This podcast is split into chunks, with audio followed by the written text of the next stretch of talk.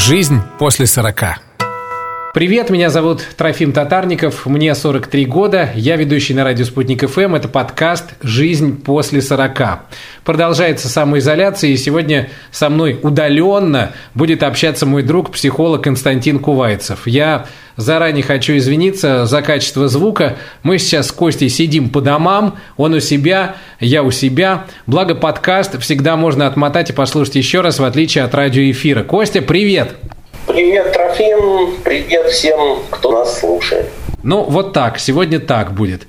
Я предлагаю поговорить о том, что происходит почти с каждым из нас, и возраст, как мне кажется, тут не имеет значения. Это такое тревожное состояние, чувство страха или модное сейчас слово, особенно в эти дни, паника. Как понять, что у меня, например, наступила паника? Ну, паника – это вот такая очень сильная тревога, и страх перед опасностью. Это вот когда так вот страшно, аж до жути, когда я уже перестаю ну, что-либо понимать, кроме того, что мне очень страшно. Ну, в общем, это такой эффект, когда ну, человек может делать что-то такое, что в обычной жизни не делает. Но если я скупаю гречку, например, вот меня ничего не беспокоит, ну просто я скупаю гречку, туалетную бумагу, вижу в магазине человек покупает э, лук, и я тоже иду и думаю, ну, может, мне и не надо лук, но возьму. Это паника или нет? Ну, паника это все-таки, когда мы, ну, у нас кровь выбрасывается очень много адреналина, и нам ну, вот нужно очень много сил, чтобы опасности избежать, добавить еще допинг такой, да. И, в общем, ну, а мозг при этом, в общем, так немного отключается. Но по моим наблюдениям, то, что сейчас происходит, в основном-то люди, ну, находятся не в панике, а в таком, ну, стрессе когда есть ну, такое вот возбуждение, которое нам необходимо э, для того, чтобы вот с изменившейся, резко изменившейся ситуацией как-то справиться. Ну, в кровь выбрасывается кортизол, вот такой есть гормон стресса, да? Вот. Это нам нужно для того, чтобы приспособиться. И мы ну, начинаем как-то, может быть, излишне активно себя вести, там, покупать там какую-то гречку. Но я бы не назвал это прям паникой. Но вот таким возбуждением, да, но вообще паника, она может быть полезна? Или если паника, то это всегда плохо? Ну, паника вообще-то это очень природосообразное э, мероприятие.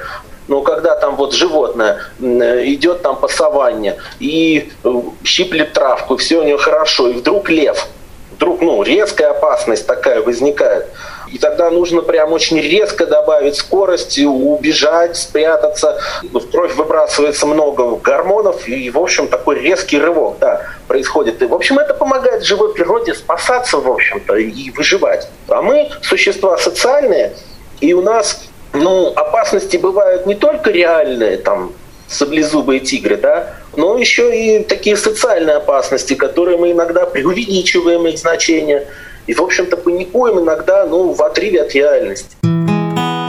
Жизнь после сорока. А кто сильнее паникует, мужчины или женщины, как ты считаешь? Я пытался задать этот вопрос в интернете, посмотрел там какие-то форумы, но нигде однозначного ответа я, по крайней мере, не нашел. Кто-то пишет, что э, есть и женщины, которые способны там в критической ситуации держать э, и себя, и окружающих, да, и как бы поступать очень мужественно. Есть мужчины, которые, наоборот, паникуют сильнее. Кто-то пишет 50 на 50. В общем, нету однозначного мнения. Ты как считаешь? Но у меня тоже нет однозначного мнения. Я бы вот здесь не разделял как-то по гендерному признаку на мужчин и женщин. Скорее, это ну, такая особенность конкретного человека, наверное, справляться со стрессом, с опасностью. У нас, ну, вот у всех есть, и у мужчин, и у женщин, в общем, три реакции на базовые, на, на страх. Напасть на того, кто тебя испугал – а, убежать от опасности или притвориться мертвым. И, в общем, вот эти три реакции, они индивидуальные, и, в общем, не думаю, что они как-то сильно отличаются по гендерному признаку. Вот кто, если говорить по возрасту, больше паникер? Я думаю, что человек взрослый, он более зрелый, более способен отличать реальность от вымысла, более устойчив, в общем, в каком-то своем ужасе, ну, чем дети, например, да. вот люди в среднем возрасте, мне кажется, поустойчивее в этом смысле. Не все прям стараются э, соблюдать вот эту самоизоляцию, да, и, например, подростки, они нарушают этот режим самоизоляции. Люди пожилого возраста мы часто видим, тоже не прислушиваются к тем рекомендациям, которые сейчас есть. Они что, не поддаются панике? Почему эти люди выходят на улицу?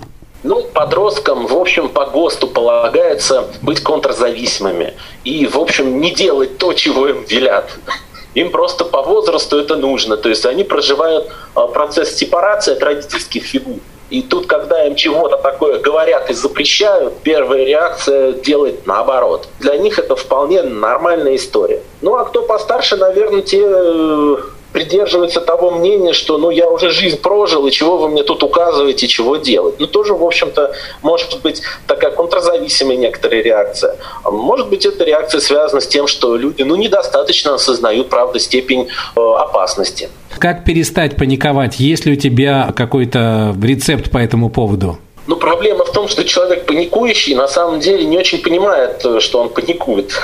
Вот здесь есть такой, в общем, парадокс. Но если, в общем, вы как-то все-таки понимаете, что вам нужно выходить из этого состояния, да, мне кажется важным вернуться ну вот э, в здесь и сейчас. Потому что паника, она обычно про будущее.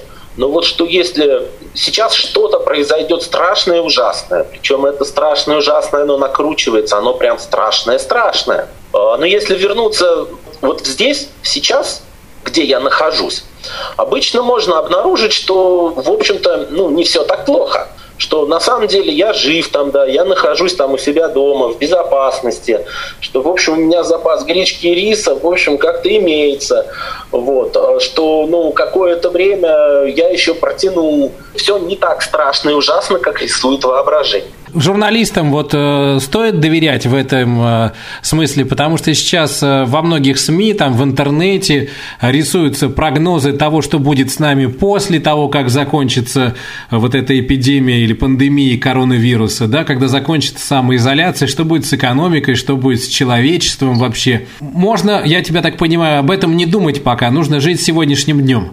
Ну, лично я, э, вот, ну вот какого мнения придерживаюсь по этому поводу, что, ну, как будет, мы на самом деле не знаем.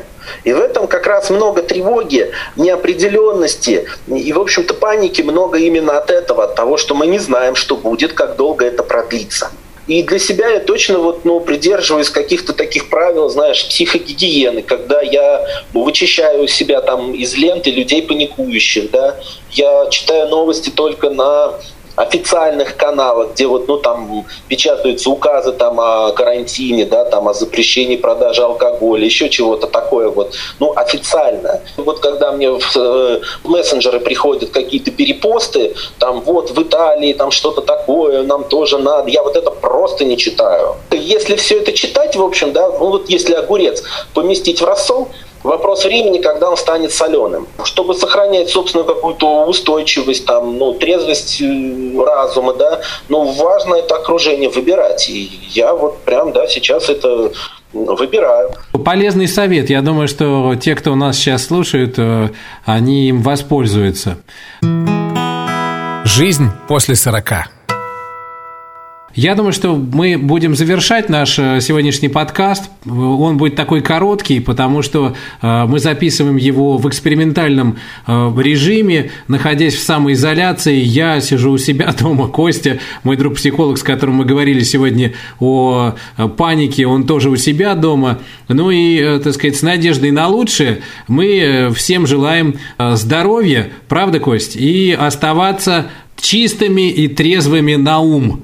Да, и в этом смысле тоже, ну как-то вот я желаю тоже физически изолироваться, да, и оберегать себя от лишних контактов. Но вот эмоционально и психологически все-таки оставаться на связи со своими родными, близкими, э, не терять вот этой связи, терять поддержку. для этого есть онлайн, для этого есть вот телефоны. И как-то, ну, важно, мне кажется, на связи оставаться. Спасибо, Костя. Ну а всем, кто нас слушает, я напомню, что если у вас есть время сейчас по определенным обстоятельствам, возможность послушать наши подкасты, то у нас есть еще несколько серий, в том числе записанных и с моим другом, э, психологом Константином Кувайцевым. Они другие по качеству, поскольку записывались в профессиональной студии. Это кризис среднего возраста, это тема, посвященная старости, когда она наступает и что делать, если старость вас застала врасплох. И это, это еще одна серия нашего подкаста «Жизнь после 40», в которой мы говорили об иммунитете, о том, как его сейчас укрепить и что делать для того, чтобы он у вас был здоровым. Я напомню, это подкасты «Жизнь после 40». Слушайте и подписывайтесь на нас. Жизнь после 40.